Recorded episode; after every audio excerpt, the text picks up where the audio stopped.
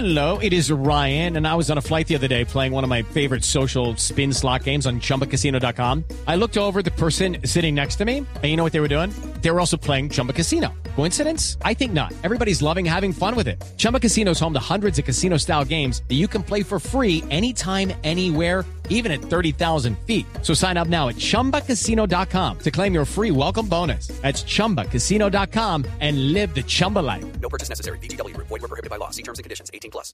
Hay noticia importante hasta ahora. A dos años de cárcel fue condenado el abogado Víctor Pacheco. Esto dentro del escándalo de Fidu Petrol. Alejandro Tibaduiza, buenas tardes.